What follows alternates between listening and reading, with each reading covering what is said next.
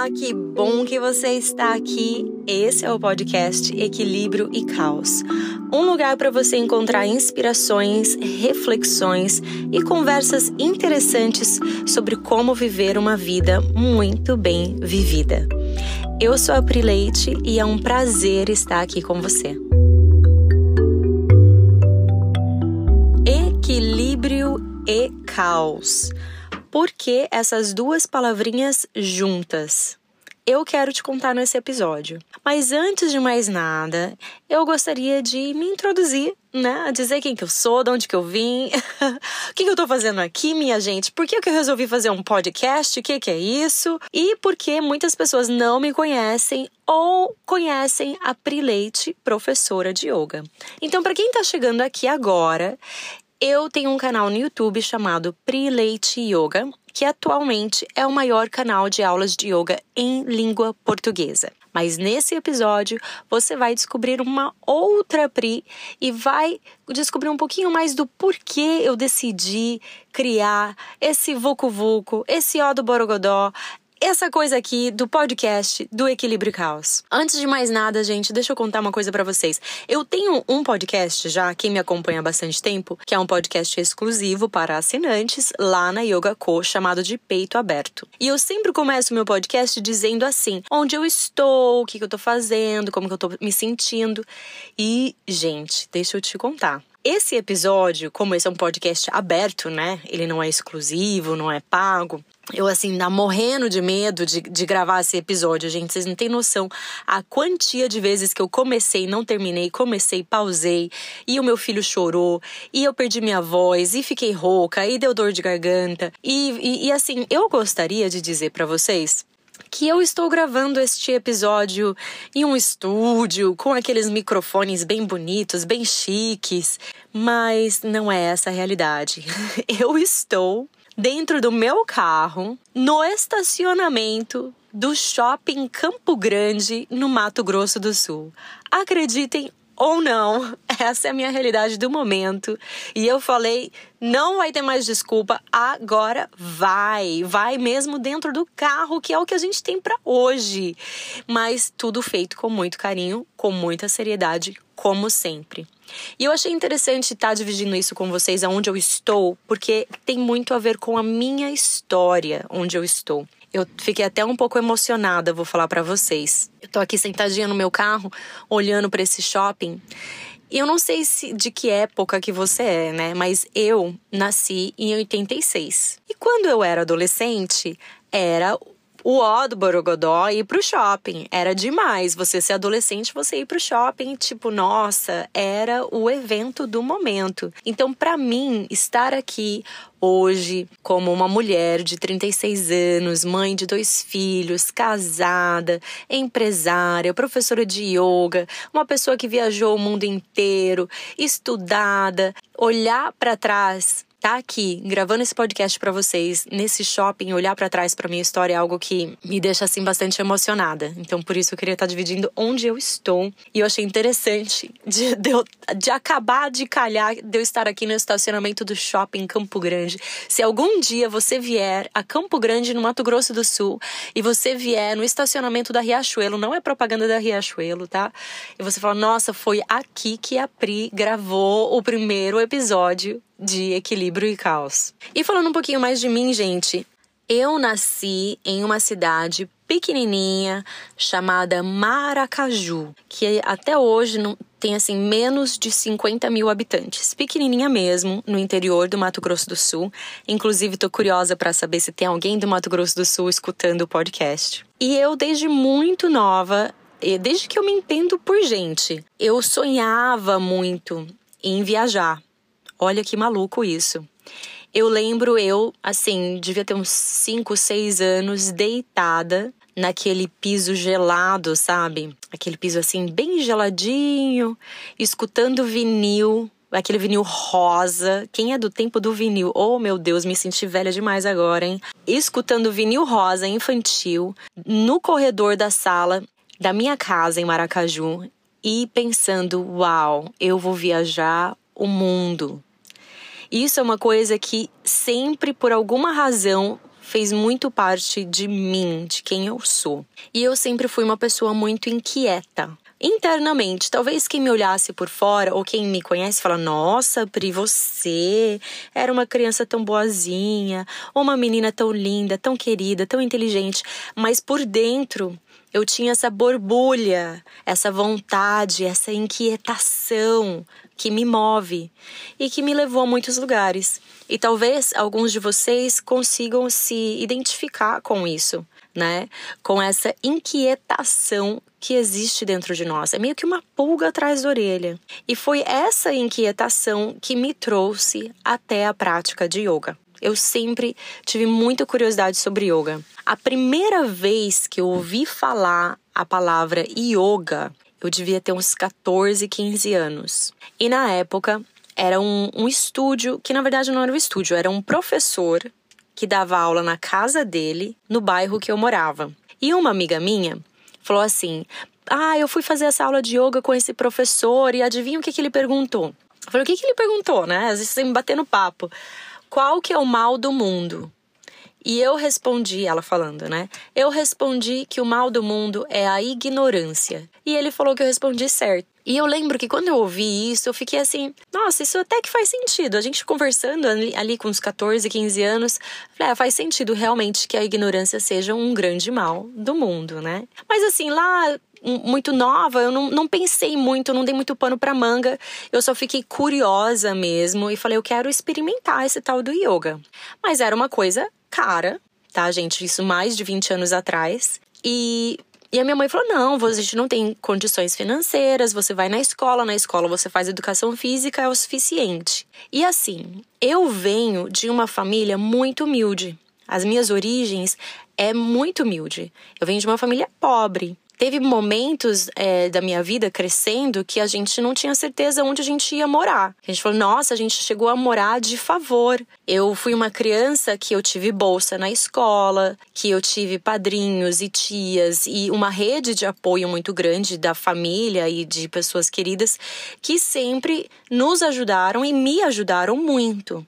Então, assim, eu me considero muito sortuda mesmo, de que muitas pessoas me ajudaram no decorrer do meu caminho, principalmente quando eu era bem novinha, para eu ter acesso à informação, à educação, para eu poder ir para uma boa escola, para eu poder ir para a faculdade. E assim, na minha família, eu e os meus irmãos, nós somos a primeira geração a ir fazer um curso superior, ou seja, né, para ir para a faculdade. O meu pai, a minha mãe, a minha avó, meu avô, nenhum deles cursaram uma faculdade. Então, isso é um, um grande passo dentro da minha família.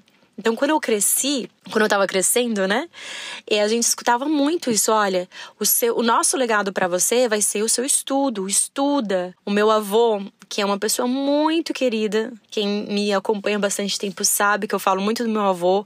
O meu avô morava com a gente aqui na nossa casa onde eu cresci. E o meu avô dizia assim: você pode o, ladrão pode dormir em cima do seu diploma que ele não rouba o seu conhecimento. E isso é muito verdade. Né? Na sabedoria dele, no jeito dele, é muito verdade. eu mas e eu acabei trazendo isso para minha vida de uma maneira um pouco maior do que só o conhecimento, né?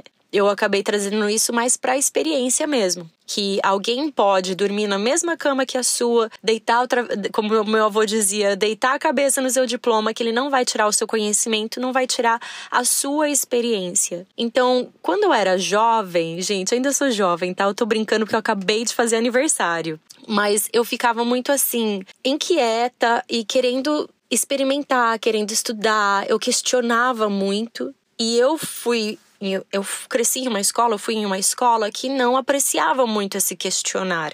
Era mais o siga aquilo que eu te digo, siga aquilo que eu te falo, eu sei o que é melhor para você. E isso acabou me podando um pouco, sabe, cortando um pouco as minhas asas, porque eu era uma criança que questionava tudo na escola, e eu fui me retraindo um pouco mas eu fui percebendo que a, a, maneira como as coisas eram ao meu redor não era necessariamente como eu queria que fosse, ou como eu, o que eu queria para mim. Então, eu sabia que era muito importante para minha família essa tecla, né, de vai estudar, vai estudar, vai estudar.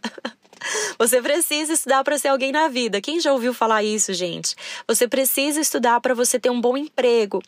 Mas a gente sabe que isso não é o suficiente. É importante. Estudar é super importante. Eu estudo até hoje. Eu nunca. Eu acredito que estudar é uma coisa que a gente faz a vida inteira. A gente nunca para de estudar, né? E talvez não, não é aquele livro que a gente vê ali é, da escola, né, necessariamente, mas a gente está sempre estudando, sempre se aperfeiçoando. Eu sou professora de yoga há mais de uma década e eu continuo estudando. Eu acredito que o que faz um bom professor é ele ser um bom estudante. Mas a, minha, a gente sabe que é muito mais do que você ter um bom emprego, é muito mais do que você pagar suas contas, apesar disso ser extremamente importante. Não tem como a gente falar de bem-estar, não tem como a gente falar de saúde mental, emocional, sem a gente falar que a gente precisa pagar as nossas contas. Não tem como eu falar para uma pessoa, ah, vamos cultivar saúde, bem-estar, e a pessoa não consegue pagar a conta de luz, não consegue comprar o arroz e feijão, né? Isso, obviamente, é muito importante. Mas não é o suficiente, não é tudo. Então é importante, tem o seu lugar, dinheiro é necessário, é fundamental, mas a gente pagar as nossas contas, a gente termina de pagar as contas e aí? Qual é o próximo passo? E o que, que eu faço da minha vida? Qual é o sentido da minha vida? Por que, que eu estou aqui? Como que eu cheguei aqui? O que que eu quero? Oh, Senhor, oh, dilema, oh, caos. O que, que é isso, minha gente? O que, que a gente faz na nossa vida? E eu decidi sair daqui do Mato Grosso do Sul, quando eu tinha uns 16, 17 anos. Porque eu falei, cara, não, minha família não tem dinheiro, né? O que eu posso fazer aqui tem na época tinha poucas oportunidades para mim, eu poderia fazer uma faculdade, passei em várias faculdades, mas não era exatamente o que eu queria. Eu percebi que existia uma maneira da mulher ser tratada, é, principalmente dentro da minha família, tá? E, e em vários, várias circunstâncias. Eu não quero ofender ninguém, por favor, essa não é a minha intenção, tá? Eu quero apenas pontuar que eu observei, observei que existia uma dinâmica em como as mulheres eram tratadas, que não era uma dinâmica que me servia, que eu queria. Eu queria ser realmente dona de mim. Eu não queria só ganhar dinheiro. Eu não queria só me formar. Eu não queria ter só um diploma. Eu queria sentir que eu era dona da minha vida e que eu realmente estava vivendo a minha vida e não a vida que os meus pais ou que os meus avós ou que qualquer outra pessoa achava que eu tinha que viver. E eu tenho muita sorte porque eu cresci em uma família que eu sempre me senti muito amada. Eu sou a mais nova de quatro e eu sou o bebê da família. Então, quando eu cresci, eu recebi muito amor, muita atenção, muito afeto, muito carinho.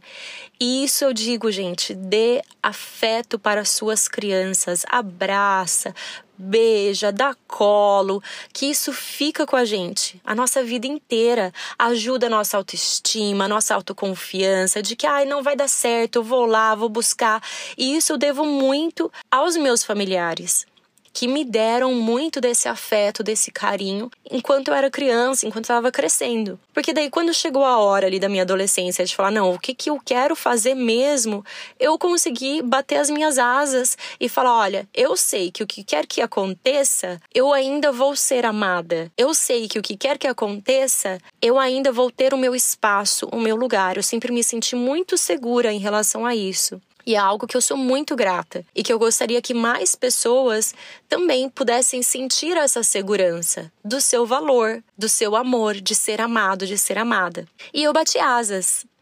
Eu longa história curta, acabei cursando Ciências Sociais em São Carlos, na UFSCar. Eu não tinha, assim, a menor noção do que eu estava fazendo com a minha vida. eu falei, gente, o que, que eu vim parar aqui? O que, que eu vim fazer aqui? Mas foi um momento muito importante da minha vida.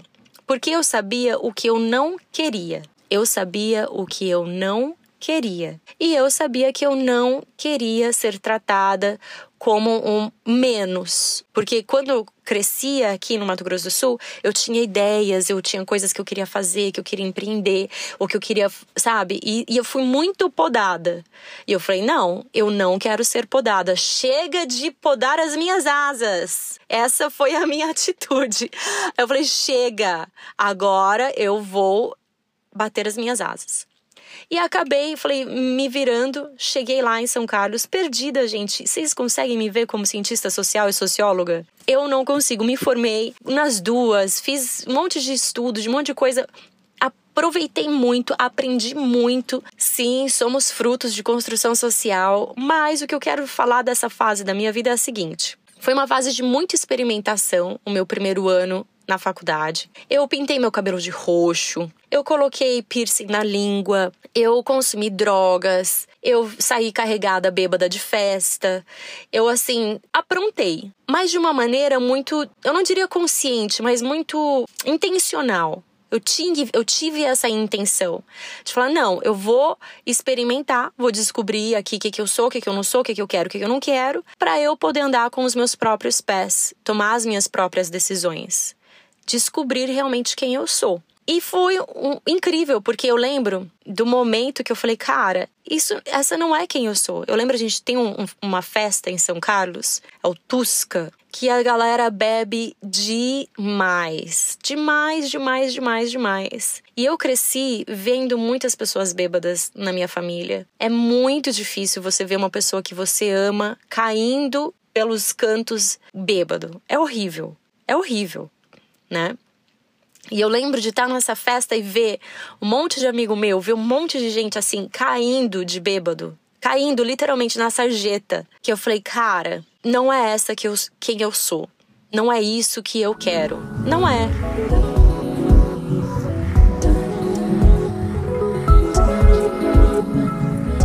Raspador de língua. Quem já ouviu falar de raspador de língua fala a verdade. Que coisa mais bizarra, né, gente? Porém, é algo mágico, porque ninguém merece ter mau hálito, vamos falar a verdade. Essa é uma prática super antiga e muito eficaz para a higiene bucal. Eu uso todos os dias o meu raspador de língua maravilhoso, lindo, 100% de cobre da Holistics. E eu vou falar para vocês, a Holistics é uma marca que realmente está conquistando o meu coração. Além do raspador de língua 100% de cobre, lindo, maravilhoso, que vai durar para sempre. Eles têm produtos incríveis no site que vale muito a pena você ver para incorporar hábitos saudáveis no seu dia a dia. E porque eu gosto muito dessa marca, a gente está dando 10% de desconto para vocês com o cupom PRILEITE em todo o site enquanto durar. 10% de desconto em todos os produtos do site com o cupom PRILEITE enquanto durar. Holistics é uma marca maravilhosa e eu espero muito que você goste dos produtos deles, tanto quanto eu. E eu falei, e aí, o que, que eu quero? Eu não sei, gente. Eu não sei o que eu quero. E tudo bem, eu sei o que eu não quero. Então, para muitas pessoas que estão perdidas, eu recebo muitas mensagens de: ai, Pri, eu não sei o que, que eu quero. Mas você tem que saber aquilo que você não quer. Você sabendo o que você não quer, você consegue aos poucos, um degrau por vez, um passo por vez, chegar naquilo que vai dar um momento de um ahá para você. E esse ahá para mim foi quando eu comecei a praticar artes marciais. Um ficantezinho meu lá da época, ele, gente, nossa, eu namorei demais, hein? Olha, cara, que eu namorei, gente. Meu Deus do céu. E aí, um desses meus ficantes, Vocês estão descobrindo um lado meu que vocês não conheciam. Aham. Uhum. gente, esse podcast vai ser demais, vocês não têm noção. Mas eu estava lá, um, um ficantezinho meu da época, chegou para mim e falou: Pri, eu acho que você devia experimentar Aikido, que você vai gostar. Me trouxe lá um kimono. E eu falei: bora lá. Vamos lá, experimentar coisas novas, eu acho, eu acho importante. Experimentei e foi amor à primeira aula. Eu me apaixonei com rolar no tatame, cair, levantar, dar da chave e movimentação de pé. E eu falei, cara, isso é muito legal. Era na USP que tinha. E eu me apaixonei, comecei a praticar e aos poucos eu fui largando aquilo que nunca eu senti que era meu mesmo, né? Que era essa parte de festa, de movimentação de faculdade e que muita gente que nunca cresce, né, tá até hoje aí no mesmo ritmo. Mas enfim, eu saí desse ritmo muito cedo e comecei a praticar tai chi, kung fu, e foi no tai chi que eu descobri o poder da minha respiração. E foi a primeira vez que eu falei, cara, isso aqui é algo que eu me sinto muito bem e que faz muito sentido para mim. Eu quero mais disso. Se me faz bem, se faz sentido, eu quero mais. E eu comecei a praticar muito, muito, muito mesmo. E, e foi a época em que eu me apaixonei pela prática. E esse foi um momento de virada na minha vida. Porque quando eu, me, eu percebi que a prática, ela era muito mais do que somente as posturas e a respiração. Ela era uma âncora e uma amiga minha para o resto da minha vida. E é assim que eu me sinto em relação à prática. Uma amiga que vai sempre estar ali ao meu lado, não importa o que aconteça. Eu lembro que quando eu mudei para Londres, eu queria muito ir para Londres, mudei para Londres e lá era frio pra caramba. Gente do céu, que frio! Nossa, nublado, chovia e eu não tinha espaço onde eu morava no quarto para fazer os katas, para fazer as formas de artes marciais.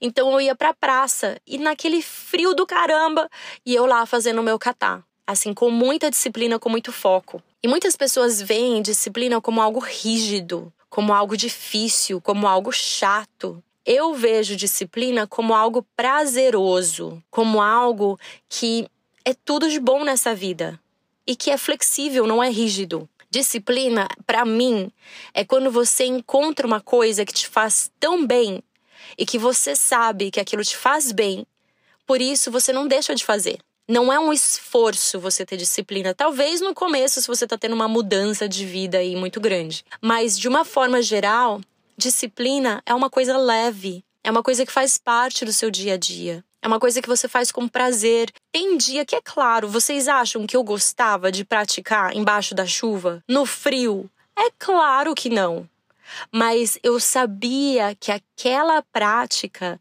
era algo muito mais profundo e que ia muito além do desconforto do frio e da chuva. E eu sou uma pessoa, cara, que eu realmente eu treinei e eu pratiquei embaixo de chuva, de sol, de geada. Cara, teve época que eu acordava às 5 da manhã, caminhava meia hora para sentar em meditação por duas horas e levantar com o meu quadril ardendo de dor. Eu sou essa pessoa. Eu sou a pessoa que vai e, e me apaixonei realmente pela prática. E tempo vai, tempo voa, né? Tempo vai, tempo voa, passou, passa, passou.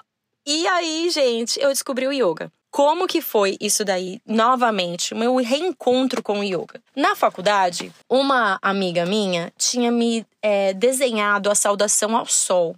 E a gente, eu vi o desenho. Gente, nossa, isso é, contextualiza, tá? Antes do Instagram, antes do Facebook, antes dessas coisas todas, por favor, tá, gente? Da época do Orkut ainda. Me fala aí, vocês lembram do Orkut? Quem lembra do Orkut, gente? Quem lembra do ICQ? Oh, meu Deus!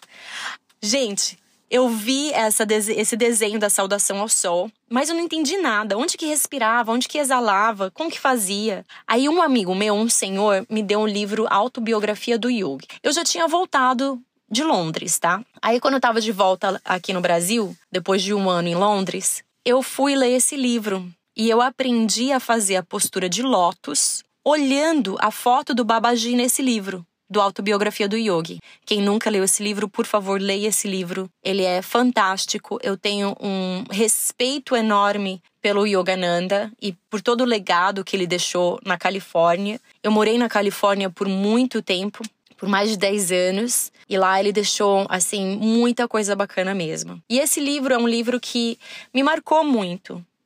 E eu tinha esse sonho, eu sentava e eu meditava em lotos e eu tinha esse sonho de que eu ia para a Índia, eu tinha esse sonho de que eu ia encontrar um mestre. É, esse era o meu sonho. Olha que viagem. Eu tinha esse sonho de que eu ia encontrar um mestre e que esse mestre ia me dar uma experiência mais profunda dentro da minha prática. E dentro da minha prática, eu digo yoga, artes marciais, tudo, que era uma prática espiritual. Quando você pratica algo como uma artes marciais, como yoga, essas posturas e essas sequências, elas são desenhadas para acordar a gente de dentro para fora. É muito mais do que o corpo. Existe todo um porquê por trás da sequência, por trás da postura, todo um estudo de milhares de anos. Então, essas posturas, elas são desenvolvidas para acordar a nossa consciência. Então é impossível você dizer que uma prática de artes marciais, ou que uma prática de yoga não é uma prática espiritual. Talvez você não goste de falar do nome espiritual, porque as pessoas têm definições diferentes em relação a isso. Mas quem sabe a gente usa a palavra consciência, despertar da consciência. E eu queria muito esse despertar da consciência e eu tipo, era uma, uma fase da minha vida que eu tava mais para lá do que para cá, se é que você me entende. E eu fui que fui, nada de ir contra o Babaji, mas eu descobri nesse meio tempo todo que eu queria praticar yoga. E não tinha ninguém que dava aula de yoga lá em São Carlos, tinha um estúdio na época. E eu já falei isso muitas vezes. Eu fui conversar com a dona do estúdio, era uma professora, mais uma vez, era uma professora na casa dela, não era o estúdio de yoga como a gente é acostumado hoje. E eu falei: olha, eu quero muito praticar yoga. Tô lendo esse livro que me deram. E assim, não, eu procurei na biblioteca da, da UFSCar, não tinha livro de yoga. E eu quero muito. Tem como você me ensinar? Tem alguma coisa que eu possa fazer? Ela me disse quanto que era. Eu disse: eu não tenho condições de pagar, gente. Sou estudante, estou trabalhando à noite aqui na boate de caixa para pagar o meu aluguel. Eu não consigo. Eu falei. Tem, eu, eu posso tirar xerox do seu livro? É, eu posso fazer alguma coisa aqui para eu poder praticar? E ela disse não. E esse não foi um dos nãos que mais me marcou. Porque eu falei, cara, eu quero tanto, faz tanto tempo que eu quero praticar yoga e eu não consigo. Ou porque eu não tenho dinheiro, ou porque eu não tenho dinheiro de novo, ou porque eu tô, sabe, eu sou muito nova. E o tempo passou, muita água rolou por baixo dessa ponte, até que eu consegui realmente praticar yoga e ter um professor. Eu tive um, estava já em um momento, tinha me formado, estava em um momento diferente da minha vida. Mas teve momentos em que eu, literalmente, troquei. Falei, olha, eu, eu tava nos Estados Unidos e eu queria é, praticar yoga, só que, quem não sabe, o meu esposo é americano, eu me casei com ele, eu tive que esperar o processo do green card, o processo da papelada toda se ajeitar. E durante esse processo eu não podia trabalhar. E eu não tinha dinheiro para ficar. É, Gente, é um tempo horrível. Quem já passou por isso sabe. Você ficar esperando papel de documento, de, de sabe, para saber se você vai poder ficar no país ou não, se deu certo ou não. É um, um período de muita ansiedade. E muito difícil mesmo. Não foi uma decisão fácil também decidir ficar nos Estados Unidos com meu esposo. Mas eu decidi e eu fiquei lá e nesse período eu encontrei um professor de yoga, entre muitos outros que eu encontrei, que eu pratiquei, que ele falou: "Não, você pode limpar aqui o meu estúdio e em troca eu deixo você fazer as minhas aulas". E foi assim por um bom tempo. E eu realmente pude mergulhar e eu falei: "Cara, é isso. O yoga, a diferença do yoga para as artes marciais, para mim, Priscila, é que a prática de yoga me deu uma liberdade que eu queria muito desde quando eu era pequenininha lá no chão gelado da minha casa em Maracaju, no Mato Grosso do Sul. Eu experimentei uma liberdade que eu sentia muita falta. Eu experimentei uma liberdade que eu quis a minha vida inteira até aquele momento. Que eu não encontrei na bebida, que eu não encontrei no piercing, que eu não encontrei em relacionamentos que não tinham nada a ver comigo. Eu encontrei a mim mesma na prática de yoga. E esse é o maior presente que a prática me deu. Essa sensação de liberdade. Falar, uau, é isso aqui, cara. E a prática de yoga, você tem a opção de é, aprender as posturas, entender como as posturas funcionam, criar a sua própria sequência. E você consegue fazer em lugares pequenos, você consegue se fazer sozinha. Então, muitas coisas que eu não conseguia fazer com artes marciais, por exemplo, a questão do espaço né? Artes marciais, para você praticar, você precisa de muito mais espaço. A Yoga não, você faz entre a cama e o seu colchão. Você precisa, é só, o tamanho do seu corpo. Você consegue fazer yoga dentro do armário, gente. Isso é muito libertador, é muito empoderador. E eu encontro pessoas direto aqui nas ruas de Campo Grande, nas ruas de São Paulo, até mesmo em Los Angeles, quando eu morava em Los Angeles, tinha gente que me reconhecia e eu amo quando vocês vêm conversar comigo pessoalmente, dar um abraço em vocês. E muitas pessoas chegam para mim e falam: "Pri, eu estou perdida. Eu não sei o que eu quero fazer. Eu não sei o que eu vou fazer na minha vida." E eu digo: "Gente, você precisa se encontrar antes de você saber o que você quer fazer com a sua vida. Você precisa ter esse encontro verdadeiro com você mesma. Você precisa diminuir o barulho de tudo que está ao seu redor. Seja dos seus familiares, seja da sociedade, seja das redes sociais, da internet. Eu me apaixonei pela prática. A prática vai sempre estar comigo, porque ela é um momento em que eu me encontro mais profundamente comigo mesma. Ela é a minha maior amiga, a minha maior aliada. E é através da prática que eu consigo dar os meus malabarismos. muita coisa mudou, gente. E muita coisa ainda vai mudar, porque a vida é mudança, a vida é dinâmica. Aquilo que não muda, aquilo que não cresce, aquilo que não transforma, morre. E enquanto eu estiver viva, eu vou mudar, eu vou transformar, pretendo crescer. E a prática vai estar sempre ali comigo, como esse gancho de mim comigo mesma, cada vez mais profundo. E eu encontro o meu centro através da prática, que é o meu equilíbrio. Mesmo em um mundo caótico, mesmo que às vezes eu olho para o mundo e me deixe desesperançosa, a prática é o meu equilíbrio em meio ao caos. E esse caos, ele pode vir tanto de fora, né, tanto do mundo ao nosso redor, é buzina, é, é barulho de tráfico, é as notícias que a gente vê aí no noticiário, ou às vezes ele vem de dentro da gente mesmo. O caos interno, que eu acredito que é o mais importante da gente cuidar. É o barulho da nossa cabeça, é aquele aperto no coração, é o frio na barriga, é aquele caos interno que bate na porta, vira e mexe. Algo que me incomoda sobre a palavra equilíbrio é que eu acredito que hoje, quando eu pergunto para as pessoas, né, o que, que você acha que é equilíbrio? O que você acha que é bem-estar? As pessoas, assim, 90% delas respondem: ah, equilíbrio é você ter uma alimentação saudável, você se exercitar, você dormir, você beber água. É isso que as pessoas respondem. O que é que você pensa? O que é equilíbrio para você? Porque, na minha opinião, equilíbrio é algo muito mais sofisticado do que receita de TikTok e de Instagram. Não adianta a gente olhar uma versão de equilíbrio e acreditar que aquela versão vai se encaixar na nossa vida. Equilíbrio precisa de autoconhecimento. Não é uma receita de bolo. Porque eu, eu, vejo que acontece muito isso. As pessoas chegam até, até mim com uma ideia de: ah, que aula de yoga que eu faço? Quantas vezes na semana que eu faço? Aí, o que, que você come? O que, que você não come? O que é saudável? O que não é saudável? Isso vai depender de cada pessoa. E para isso você precisa ter autorresponsabilidade.